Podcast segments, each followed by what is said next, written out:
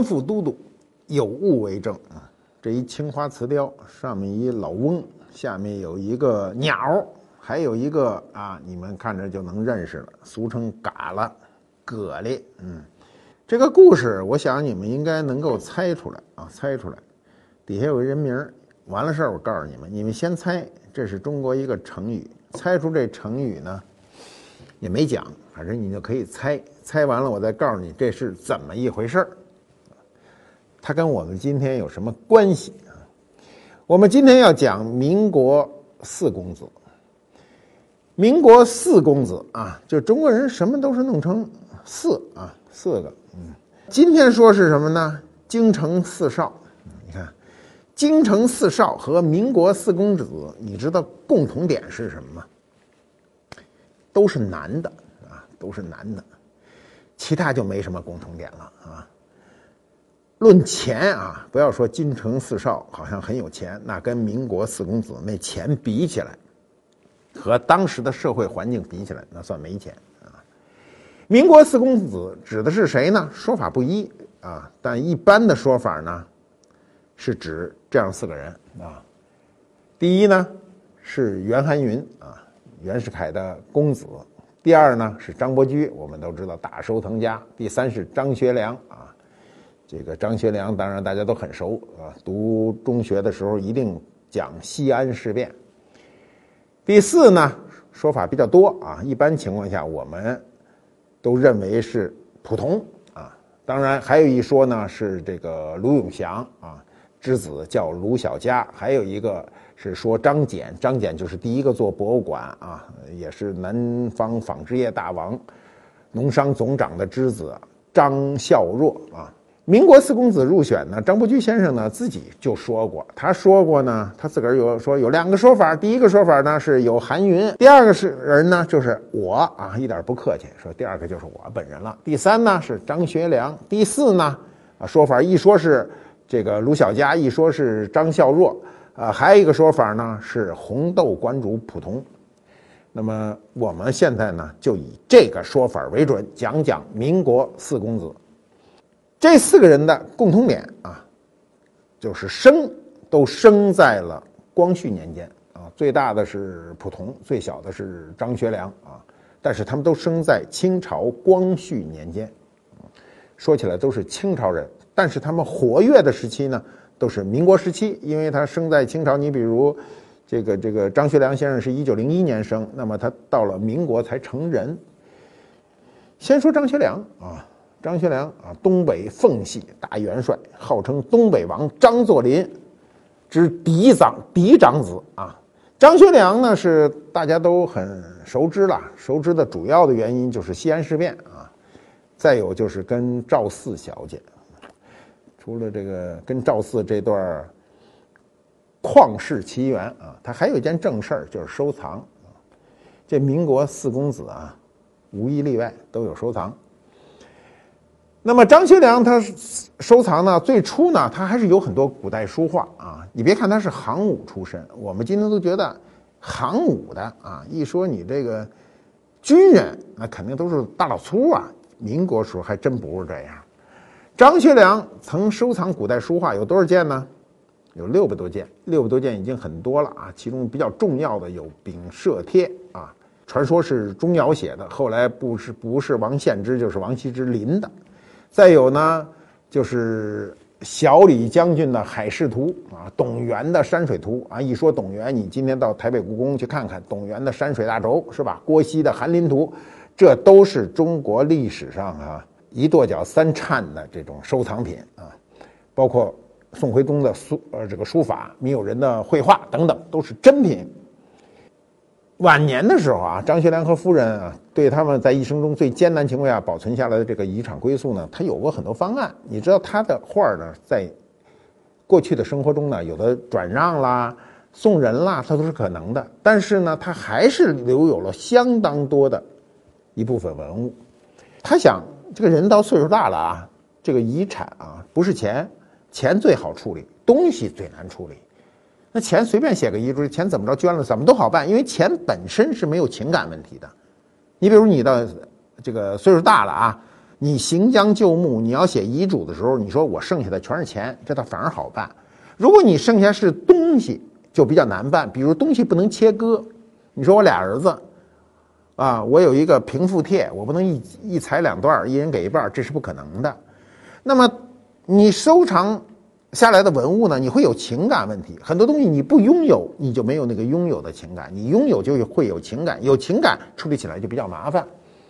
所以张学良呢，他曾经准备把他自己的收藏的文物呢，都交给他和这个赵四小姐的这个多年那个挚友。他这个挚友是什么？是个牧师，是台北的这个士林凯歌教堂的一个牧师啊，姓周，叫周连华啊。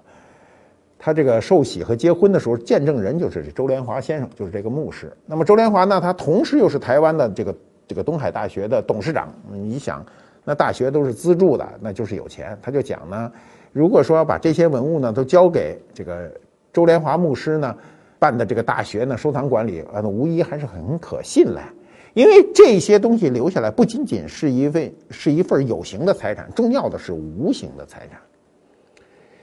那么这个周牧师呢，也是这个很愿意，就是跟这个这一对老夫妇呢商量，希望更加妥善的保管呢，他就按照张学良夫妇当时的这个意愿，就接收和管理了这份珍藏。但是后来啊，你的人的想法啊都会有变化，人活的岁数越长，这个变化的可能性就越大。后来张学良就改主意了哈，他觉得就是说台湾这个当年。国民党当局监视他这么多年，他把这东西再留在台湾，他心里有点心有不甘，就想能不能把这东西弄走啊？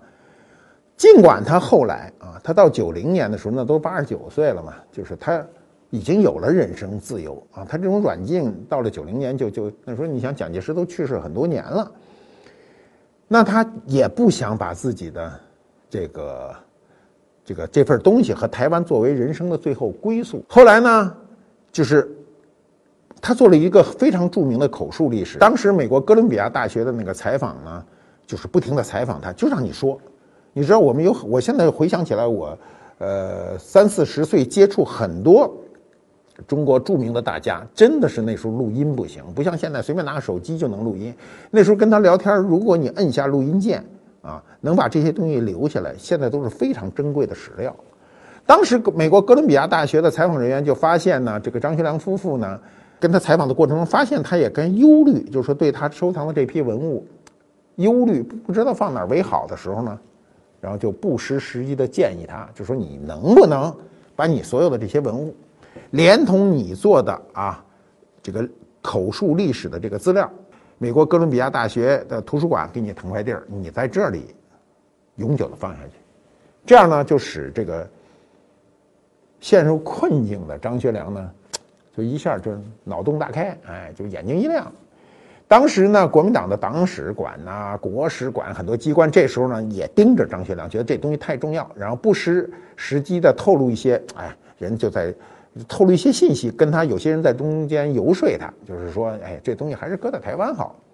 张学良就对后来的这些人，尤其这些人就是带着任务来的，他就更没有好感，所以这东西呢就就不想给他，不想给他呢。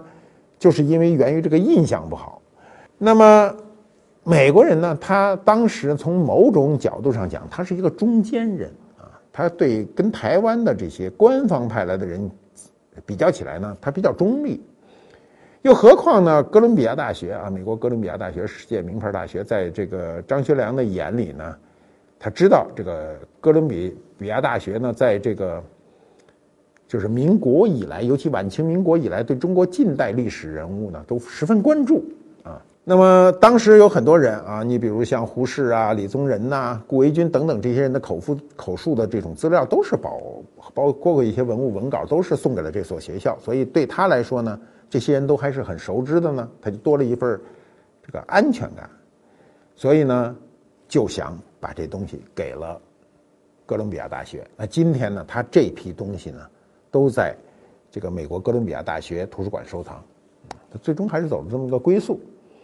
我们可以知道张学良啊，这个漫长的这个人生呢，他大概有四个部分。第一个部分呢，就是他子承父业，对吧？东北王啊，东三省易帜，对吧？第二个部分呢，就是他出师中原啊，出来了啊。他第三个部分呢，就是他搞的那个震惊中外的西安事变啊。西安事变是改变中国近代史或者说中国革命革命史的一个很重要的一个节点啊！西安事变以后，我们很多事情啊，就是改历史改变走向。那么，包括张学良一生那个节点啊，西安事变以后，他自己的生活完全不一样。那么，他能够由一个东北王。变成一个阶下囚啊，被软禁起来长达那么多年哈，我觉得他不调整好心态，他就没有后面的长寿。他口述历史哈，移交文物史料于这个美国哥大，无疑是张学良呢这个人生中最重要的一个章节。嗯，把他的能保留保留下来的东西都保留下来了。这部分东西今天随时可以调出来看，你能看到在中国一百年历史上有关他们他啊的重要的文物。一九九三年的冬天，张学良跟赵四小姐啊，就是登上飞机，告别了他生活了几十年的台湾，飞往夏威夷做永久定居。张学良呢，把自己收藏多年的书籍啊，书很多，万余册，万余册是非常多的数量，然后把这个书呢，都捐赠给了周连华牧师。这个呃，这个主办的东海大学图书馆。然后其他的重要文物，还有很重要的手札、信函，这些东西非常重要，非常真实。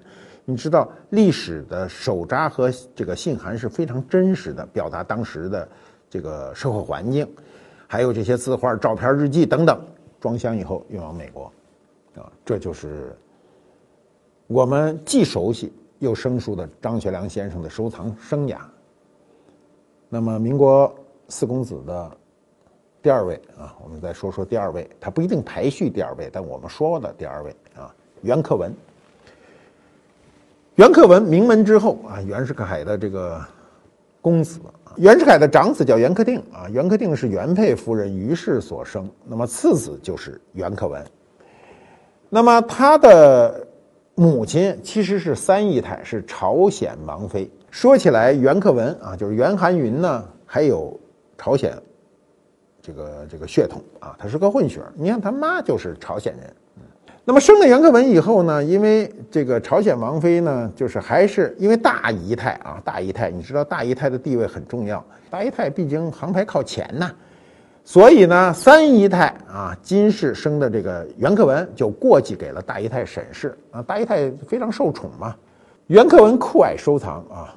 因为他曾经收到过一个宋人啊，叫王申啊，王进清的《蜀道寒云图》，收到以后喜出望外，随字啊，随后就改字为韩云。他为什么叫袁寒云？这么来的啊，自个儿收藏了一个图卷啊，喜欢这图卷，喜欢到把自己的字改了，所以一般人都称为袁寒云。他的这幅图今今天在哪儿不知道啊？也许某某某一天啊，突然这个就出现了啊，也许这个东西就永远销声匿迹了。这个收藏就是这样，有的历史上非常重要的东西，丢了几百年以后突然就出现。你比如我们的玉版十三行，宋代就后来找不到了，结果到了文革后期突然出现，你想中间隔了七八百年。那么袁克文呢？他除了擅长书法啊，是吧？学问大啊，书法、作诗、填词、写文章，他还喜欢唱昆曲，唱小生、丑丑角啊，都扮演的很好。他最拿手的好戏就是《长生殿》《游园惊梦》啊。他爹在的时候他不敢，唱戏呀，过去不为他们这种大家啊这个所为。结果他爹去世啊，袁世凯去世以后呢，他就没了管束，他开始票戏。所谓票戏呢，就是你不是专业的，你来学，所以当当了著名的票友啊，就是名票。有一年啊，那时候袁世凯已经去世了，他这个当然肯定是他大哥啊，过去长兄为父啊，父亲不在了，长兄为父。那袁克定呢，就这个就发现啊，说这个他弟弟啊，在新民大戏院呢跟人家。合演这个《游园惊梦》，然后他大哥就很生气，生气呢又没法弄，他认为这个当戏子这事儿啊，有点有辱家风啊，怎么办呢？他就找来了北京警察总监，叫薛松平，就是相当于他当时把公安局长给叫来了，说呢，因为他地位高啊，啊袁大公子啊，就让薛说呢，就说你这总监啊，帮我一忙，什么忙呢？把我这弟弟给抓了。让他唱戏，这公安局长惹不起他呀，但又不能推脱呀。这时候呢，一想说，这都是你们家内部的事儿，你让我行使公权，这事儿不规矩嘛。然后他就直接就去找这个袁克文，然后就如此这般的就把他哥的这意思啊，全都说了一遍。袁克文很知趣儿，啊，那过去的尊重兄长是美德呀。袁克文就。就笑着说：“嗨，我明儿还就一场了，唱完了我就不唱了。你知道他这个过去啊，这个票友唱戏不挣钱，是自个儿拿钱唱。唱这两场戏得花多少钱呢？说这两场戏得花好几千银元啊，好几千银元。那时候有几百银元就买院子了，所以那过去唱戏很贵很贵的。”那么袁克文的世古啊，就喜欢这种古董收藏。他他他不是投资，我们今天这收藏家啊十有八九啊都是投资，啊，买了就是为了卖。人家过去的收藏家就没卖这概念。他呢就是一个有钱人的一个消费，就是老爷我消费得起啊，就是千金买酒喝了就是为了兴致，买来的东西啊就是为了藏起来，来人跟人显摆让人看。袁克文过去啊，过去的你知道，过去收藏家，尤其收藏纸本的啊，你比如说收藏绘画的、收藏书法的、收藏图书的啊，他都刻一章啊，有的是什么曾过我眼，有的写珍藏啊，或者曾在某家，这是最爱刻的章，就是你比如我要刻一章叫曾在马家，就是曾经这东西在我们家，买完了以后都盖一章，他自个儿也刻过一章，他这章刻的有意思，他说。与身啊俱存亡，就说我这东西都跟我一块儿啊，就是生死都在一起。你想他有多喜欢这事儿？但是啊，他这个毛病大，因为富家公子啊，大手大脚，花起钱来如流水啊，所以他下了决心不卖的东西，当他生活窘迫的时候，他还是拿来拿钱换物，要不然就变钱。他总要是要花钱呐。他收藏了那么多东西，很多东西就是过眼云烟。他这种消遣呢，是在性质上。你比如他有学问啊，字写的很好，据说后来靠卖字还活着呢。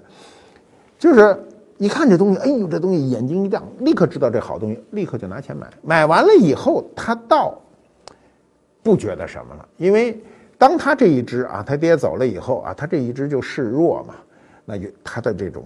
收藏呢，就逐渐就逐渐就散了。呃，袁世凯去世以后啊，袁克文分到了两份遗产，每份八万块。你今儿听着八万块不知道什么数，我告诉你，当时的八万块应该是一个人能够活一辈子的。架不住他他挥霍呀，啊，就生活很快很快的就就衰落下去，就把这些家里的这些收藏，包括很重要的像宋刻啊，宋刻你知道。宋代的课本啊，那书比比这个书画还贵啊，就转让了。你比如他的《鱼玄机集》，后来转让给这个傅增湘。傅增湘就是我们呃这个文物鉴定大家傅熹年先生，我跟傅熹年先生还算熟啊，就是早年请教过他很多问题。傅先生的学问学富五车啊，没人比得了，是中国过去书画七人鉴定小组的现在这个硕果仅存的这个。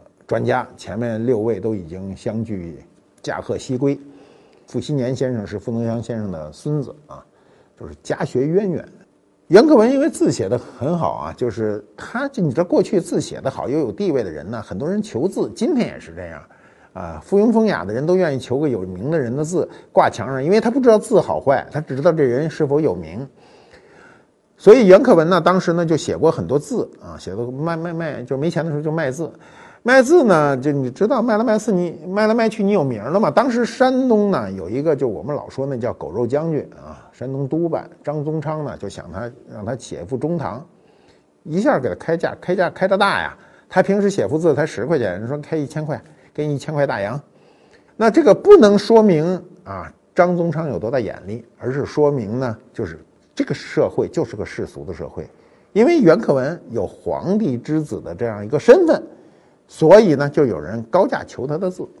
一九三一年啊，一九三一年，那我们说起来就是九幺八事变那一年，袁克文就就病死了啊，他死的比较早啊，人中年就去世了。那第三个，我们再说说溥同啊，溥同呢，他的父亲是叫爱新觉罗载志啊，他父亲是乾隆的玄孙，就是五代孙，那么他就是六代孙了。那么溥同本身在他们家行排是第五子啊，这个他算是末代皇帝溥仪的族兄啊，就是就是就是同族的嘛。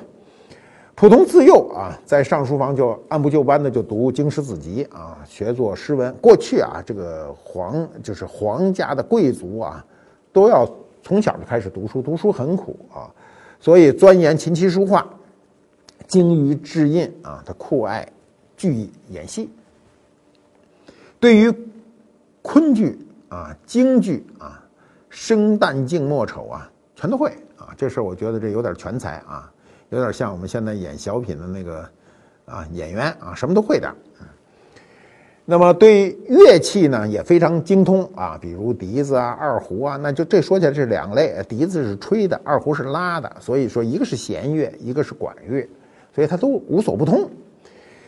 呃，清末民初的时候呢，每到这个这个佳节佳日的时候呢，他就会约上朋友们到啊西山，北京西山有个大觉寺的小住，我都在那儿住过啊。那个呃古刹啊，大柏树都特别大，古刹森森的那种感觉。普通弹一曲《高山流水》呢，使人这个这个超凡脱俗啊。普通啊啊，他。通晓哈音律，你知道啊？过去的人认为啊，你只要通音乐啊，这都是高人。普通那时候的精通音律呢，是可以跟专家啊离手去谈论这些，包括文物鉴赏。我们今天我也能碰到很多喜欢文物的人来了，跟你谈的都是驴唇不对马嘴，这都不能算精通。那么，尤其对金石碑帖，这个都是在过去收藏中呢是最难的。我们讲过啊，碑帖过去俗称“黑老虎”，就可见有多难。这个普同呢，他是清末的这个贵胄啊，皇孙家里收藏呢自然多啊。你比如过去一说，你看龙门二十品啊，我很年轻的时候就听秦公先生啊张嘴就跟我说龙门二十品，当时我都不知道是啥啊，就是说这个碑帖中的名品。啊，你过去说这个，你有什么？你老说，哎呀，我们家有一个谁谁谁画的牡丹，人都不爱跟你说话。你得说我有什么碑帖，对不对？我得有法书。你说那什么画一大牡丹，谁画一美人那都不行啊。所以，普通的收藏态度就是信手挥霍，爱之必取，就是我花钱的时候不在乎，但是我喜欢的必须要买到。你知道他这个不仅仅体现在他的收藏文物上啊，讲讲讲个事儿啊，就一个小故事。当年呢，他去严居鹏家，严居鹏是著名的严派老生啊，啊，创始人严派啊，家里有棵树，歪脖树啊。你这树长直了不好看，中国人都认为树得拧巴着啊，越拧巴啊，这树越有意思。一看，哎呦，这树真有意思，可以入画啊。然后就跟严居鹏商量，就说：“您这树能不能？”卖我呀！你知道严居鹏怎么说吗？人家你知道你是有地位的人，到我们家的买我院子里一棵树啊，我没法直接回绝说这个我不卖你，那没法说。人只是婉转的说，人怎么说呢？说我是没打算卖这棵树，如果您特别喜欢呢，我这树就送给您。什么意思？就是您就别买了，是这意思。但是普通可不这么想，说您送我，您送我就送我。严居鹏怎么说呢？说那您怎么搬走啊？说这树要移到你们家种下去，活不了，那您这不等于白来了吗？普通说没关系，我有办法。然后就跑了护国寺，那时候都有那花场啊，就是咱们现在的花圃，请那专业的工匠到他们家说：“您给我看这棵树，我能不能移走？”人说能移。说怎么移呢？说这花你要这棵树你要想移走，必活无疑啊，至少要先养护五年。五年你受得了吗？哎，人家普通就说五年就五年，然后就雇着人啊。去养护这个树，再把它运走。我告诉你为什么要养护五年？你知道啊，这树本身长在那儿是个天然的，你要把它挖起来，一定要断它的根，根根系非常发达。那么它就一点一点的要把这个土断开，要把它逐渐逐渐养成一个盆景，最后才能把它搬走，对不对？所以这个时间很长，每年要改变一点儿，根系要断一点儿，不能全断，一次全断了弄不好它就死了。所以五年以后啊。还把人家那个人家家，他也不怕花钱，把人家院墙和自个儿家的院墙都拆开，最后才把这棵树移植成功。你想想，他是一个多么挥霍的人。你知道哈，这就叫随性而取啊，这就是随性啊。人当然随性，就现在叫什么任性是吧？花钱任性跟哪个一个意思？但是你得任性得起。普通跟袁寒云一样。都喜欢票戏啊，特别喜欢。过去很多我认识很多老先生也喜欢，比如朱家进先生就喜欢，啊，就是什么事儿都没有这事儿有兴趣。还是那个狗肉将军张宗昌啊，一听说喝，啊，这个他会唱戏啊。当时这大帅张大帅啊，这过这张大帅是这个相声里的笑料啊，就是。觉得自己得光鲜一下，就光请名家，请名家。你知道过去这个军人啊，没人敢惹呀，所以他就请谁呢？请梅兰芳、余叔岩啊，著名的老生啊，孟小冬的师傅啊，还请这程砚秋等等等等，全都请到他们家。他们家在哪儿呢？山东啊，在济南啊，到济南。然后呢，宴会一时兴起，就说，唱唱得好，其实他也不一定懂，就是喜欢。那时候喜欢有真喜欢有假喜欢，但是他们这种都属于半真半假的喜欢。你说他一点不懂吧，他懂一点；你说他完全懂吧，他不是彻底懂啊。但是他身份在那儿呢。结果呢，他一时高兴啊，唱着唱着戏高兴，就问梅兰芳，就说：“我听说这民国四公子中这袁二、童武，说他戏怎么样啊？”梅兰芳说：“说那两位啊，是行家中的行家。你看这这话说的啊，非常圆润。”不得罪人啊，人行家中的行家。梨园界呢，向来敬重。为什么梨园界向来敬重呢？因为那俩有钱，请得起你们唱戏，跟你们玩的时候给你钱，不是白玩。我们现在都是白玩，人来了不给钱，蹭人时间，那不是，那是来了就给钱。那么这时候旁边有个人啊，就是。马屁拍的，这人叫杨度，上来就说呢，说嗨，这这是简单，不就是这这俩人吗？说我拍个电报让你们俩来吧。袁汉云接到电报以后，就给童五爷商量说，哎呦，说，说咱俩这交情，咱俩去吧，给人唱场戏。说咱这都缺钱呢，这会儿这时候土匪都有钱了，咱没钱啊，咱咱就忍了。说说这个这个他那钱给的多，咱俩干脆去啊，去一场。普通啊，童五爷呢就断然就拒绝了。你别看他们俩交情好，这事儿还得拒绝，就痛骂。张宗昌说：“他这这是个土匪，是个土鳖，是个反复无常的，是个小人。你知道他有多少姨太太都搞不清，啊！说居然要让爷去给捧场，门都不成啊！说说你知道为什么过去连姨太太搞不清啊？为什么搞不清？我告诉你，因为太多。普通就说爷是个正正人君子啊，天皇贵胄，谁能跟他们为伍？咱就爷就不给他赏这脸，就没去。这没去呢。”他还劝袁克文说：“你也别去，你去干嘛去？”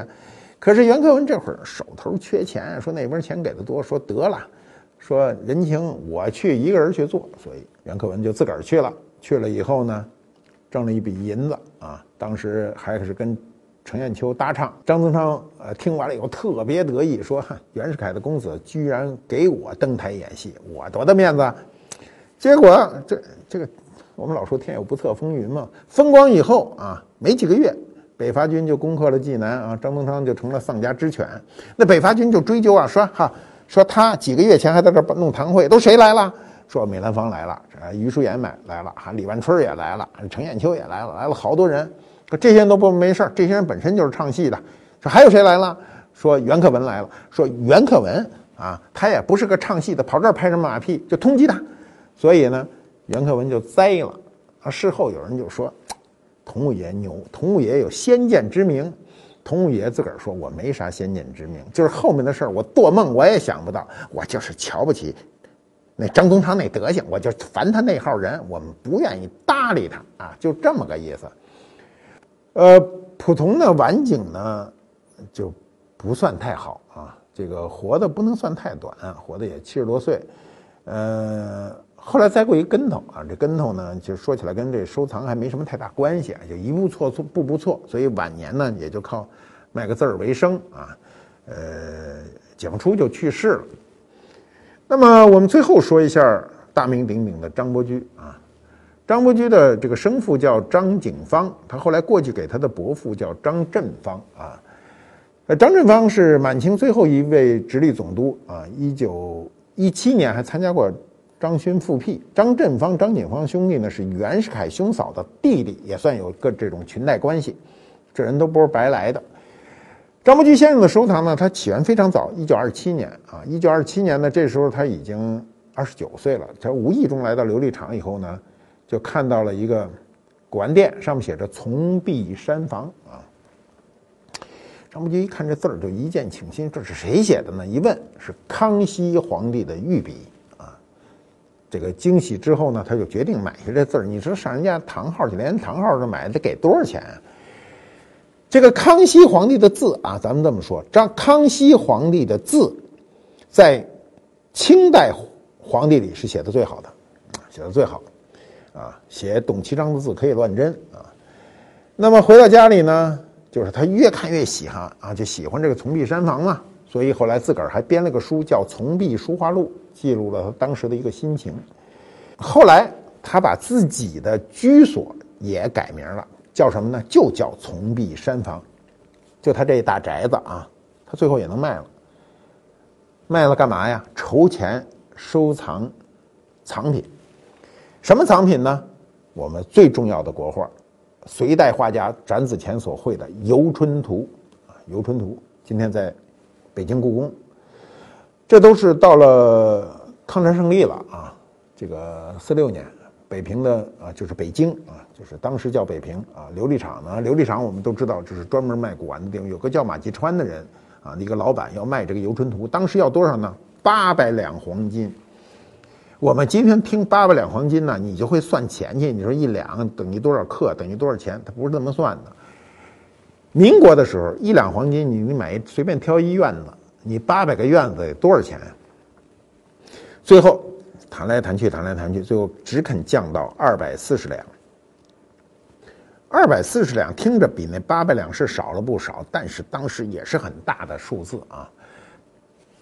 凑巧张伯驹当时刚刚花了一百一十两黄金买了谁的呢？范仲淹的《道符帖》，就家产都用尽了。你知道，我特别理解收藏的人，借钱是常态。真正喜欢收藏的人，真是富可敌国，贫无力追，就经常还欠账。所以无奈之下呢，张伯驹就把从碧山房，就他家这宅子卖给了辅仁大学，又让妻子潘素变卖了一件首饰，才凑够了数，买的展子虔游春图啊。那么潘素呢，这个是他的夫人啊，一九一五年生于苏州，是。清朝著名宰相啊，潘石人呃后代啊，原名潘飞啊，这名字听着 有点像文学名字。那他从小就是父母的掌上明珠啊，那么但是他爹呢是个纨绔子弟，他他妈是个当地的这个大家闺秀。你知道过去有钱人的子女，要不然就成气候，要不然就是个纨绔子弟，所以过去说富不过三代，就这个意思。那么潘素七岁的时候呢？他母亲因为家里有钱嘛，就请了当地最好的名师，让他学习绘画、音乐、诗文等等，弹还弹一手好琴、好琵琶。十三岁的时候，他母亲去世。去世这父亲啊，你想又又又又娶这个继母啊，两年以后呢，你想继母过去就叫后妈啊，这个继母姓王，王氏呢就将潘素呢说他哎会弹琵琶啊，又琴棋书画什么都行，就把他直接卖青卖青楼去了，挣钱了。你知道名门望族由盛而衰呢，是一个无可奈何的事儿。那么潘素只能听继母的这个安排啊，因为你想想啊，这个人内在的气质是学来的，是吧？所以呢，他呢就是一进青楼。谈吐就不一样，你想挥笔成画啊，然后呢，琴棋书画什么样样精通。张伯驹先生第一次见到潘素，一下就愣了。你甭说他愣了，我多少年以后我看到潘素当年的照片，我都愣了，对吧？那气质不是今天人能够达到的。那么在这种情况下呢，这个张伯驹先生就说：“我把它赎出来。”你知道啊，在。在中国历史上啊，你要是有本事把妓女从妓院里赎出来，你是这个，你是有本事、有才、有有才的人。你知道，这个你赎他的代价是非常重的，你要给很多很多钱。那么，张伯驹先生后来啊，就带着带着潘素回到了苏州啊，在那里迎娶了，你们记住了啊，迎娶了明媒正娶的这位朝思暮想的美人。一直陪他到老，啊，非常感人，一直陪他到老。那么后来解放了以后，呃，文革受过多少苦难？这两个人都是见过大钱的人，一直到清贫到到去世啊，两个人没有再分开，那算一个，我觉得在我们近代史上都是可圈可点的爱情。抗战爆发那年，一九三七年啊，张伯驹先生呢。这个想方设法的呢，攒了四万大洋，从普心瑜啊，普心瑜就是普如啊，也是这个皇族啊，他跟张大千当时是齐名的，叫南张北普。从他那儿花了这四万大洋买的什么呢？平复帖啊，平复帖，因为他防止这个这个平复帖流向海外。张伯驹先生买了平复帖以后呢，还专门写文说这事儿，说过去啊，我曾经在这之前，我阻止赵叶白图韩干的啊。说没有没有能成，最后这个画还是跑到国外去了。今天在美国大都会博物馆，说我把平复帖买下，就算了了我人生一件大事。这四一年啊，没几年以后嘛，张伯驹先生在上海开会时候被这个绑架，这绑匪就是特务组织的，向他夫人潘素要钱，要多少呢？三百万，要不然就撕票。那那你知道过去那绑票啊？我原来我们呃历史上在都督里讲过那个绑绑票，当时绑的是。容易人他爹是吧？那时候绑票时间都特长，一绑绑好几个月。这时候潘素呢，后来就想方设法去看张伯驹。你这看的时候，张伯驹跟他妻子说什么？说家里那点字画千万不能动啊，尤其是那平复帖。说我撕了票也没关系，你东西不能给他。结果他跟绑匪僵持了多长时间呢？八个月，啊，八个月。啊要搁我们早崩溃了，把东西赶紧给他，把我放出来。不扛着八个月，最后赎金由三百万降到四十万，才得以脱身。可见张伯驹先生对物的这个重要性啊，对物的这种心爱程度，真不是常人所及的。我们今天啊，如果翻阅。这个张伯驹先生的藏品目录啊，能把你惊着啊！除了刚才说的《游春图》《平复帖》，还有杜牧的《张好好诗》，李白的《上阳台帖》。你想想，杜牧大诗人，李白大诗人，这些藏品都是国宝，堪称世界宝。解放以后啊，一九五六年，张伯驹先生与夫人潘素将《平复帖》《张好好诗》《道夫赞》以及黄庭坚的草书等八幅书法作品。每幅今天拿出来都是世界纪录啊！捐献给国家，捐献给故宫，婉拒二十万元的奖励，你给我钱我不要，啊，高风亮节，啊，我们很多人做不到。那么六五年啊，他又把剩下的三十多件珍贵的古字画捐献给了吉林省博物馆。就到了今天，人家的博物馆人还说呢，说要没有张伯驹先生哈，我们真成不了这富翁。我们现在博物馆算是一大富翁。张伯驹先生谈起自己的收藏呢，说呢，不知情者呢为我搜罗唐宋精品，不惜一掷千金啊，魄力过人。其实呢，我也是历尽辛苦，也不能尽如人意。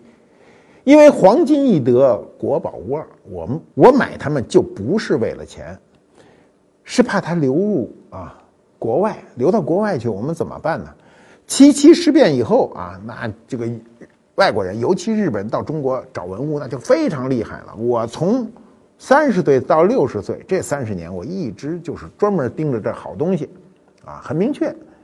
张伯驹先生在他自己的这个书画录里写了这样一句话：说予所收藏，就是我的收藏，不必忠于身啊，为于有，但使永固无土，流传有序。什么意思呢？就我的收藏，不必呢完全就跟着我这一辈子，完全让我有，只要它能够属于我们这个国土啊，流传有序，我就心满意足了。那么我们回过头再看啊，四公子相同的地方：第一，出身豪门啊；第二，都受过良好的教育啊，嗜好风雅，喜欢收藏，这是共同的地方。那但他所处的社会呢，都是我们的民国时期。民国时期呢，是我们这个帝制灭亡，处在一个最动荡的时期。这个动荡的时期，恰恰是风云巨变。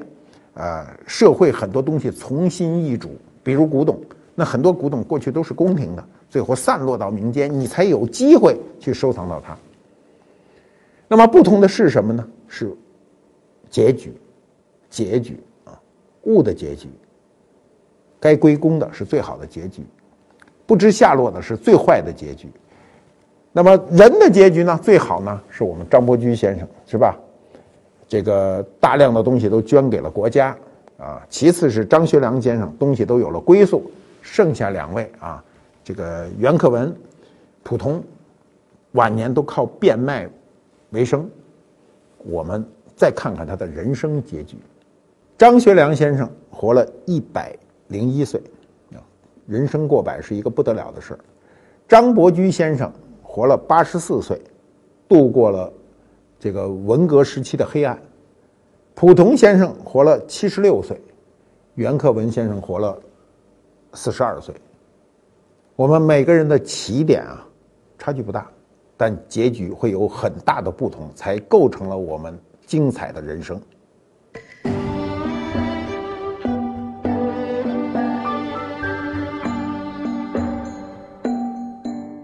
官复猫揭秘官复秀，我们一开始都看了。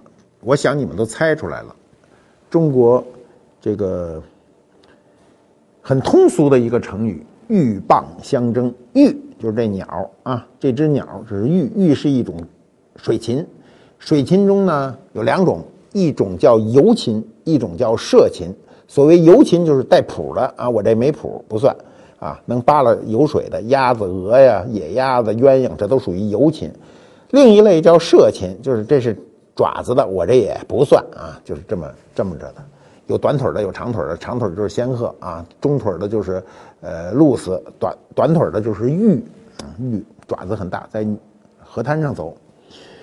那么玉和蚌啊相争啊，你看这是我们著名的这个典故，嗯，夹住了嘴，两个人相持不下，渔翁得利。你看这渔翁，表明他是渔翁吧？这儿。还挂着一条鱼，这还有个鱼篓，底下还有湍急的水流。渔翁站在岸上，看到鹬蚌相争，它跟我们民国有什么关系呢？太有关系了。民国帝制灭亡以后，中国立刻四分五裂，军阀混战，天下大乱，整个社会处在鹬蚌相争这样一个局面，谁得利？渔翁得利。我们看到这湍急的水流啊，这个湍急的水流就代表了民国时期的社会的形态啊，有暗礁，有漩涡啊，呃，有不可知的风险。我们民国的历史，我们一般是讲啊，一九一一年到一九四九年，三十八年，三十八年，我们打了很多场战争，对吧？中间还夹着这个国际战争，就是抗日战争。那么这三十八年基本上都在打仗啊，这个各地呢赶上战争就一定民不聊生，嗯，幸亏我们最后平定江山，我们才有了后后来的啊六十多年的好日子。我们这个好日子是没有战争。那么这件东西就是民国时期的一个雕塑家叫曾龙生做的，底下写着“曾龙生造啊，底下有麻布，麻布啊，麻布麻布印儿，这都是民国时期的一个特点。这个雕塑做的非常生动啊，夸张。什么叫夸张呢？就这棒不可能这么大个儿，这棒这么大个儿，要跟这玉比起来，这个儿也忒大点了。棒有没有这么大个儿？当然有了，车躯还有好几米的呢。但是这个玉肯定不去琢这么大的棒，它肯定折小一点的棒。但是呢，如果这个棒按照比例缩小成这么点儿，它就不能反映鹬蚌相争的这种内涵。啊，渔翁这个动态啊，很生动。你注意看这个胡子，我都不敢碰它，这胡子很细啊。这小一百年的东西，你要稍微碰弄不好，把它弄下来了，给碰下来了。渔翁呢，是一个既等待又要出击的一个态势啊，这就构成了民国时期整个复杂的中国的一个社会情景啊。这件东西呢，我们也可以看看后面啊，看看后面，依然刻画的非常生动。这个青花颜色呢？是民国时期那种很鲜艳的蓝色啊，今天找到它很不容易，用它来表现民国时期的这个社会动态，我觉得恰当不过。这是我们的官府猫马都督啊，跟我一名。我们观复猫到现在有二十多只了。观复博物馆给这些流浪猫或弃养的猫搭建了猫办公室和猫别墅，聘请他们呢当猫馆长。他也当不当，他走了，还把官府猫的形象做成漫画，让他们讲述中国的文化、中国的历史、中国的文物，让孩子们更能接受。每周一、三、五，我们的漫画在微博、微信上更新，扫描屏幕上的二维码即可观看。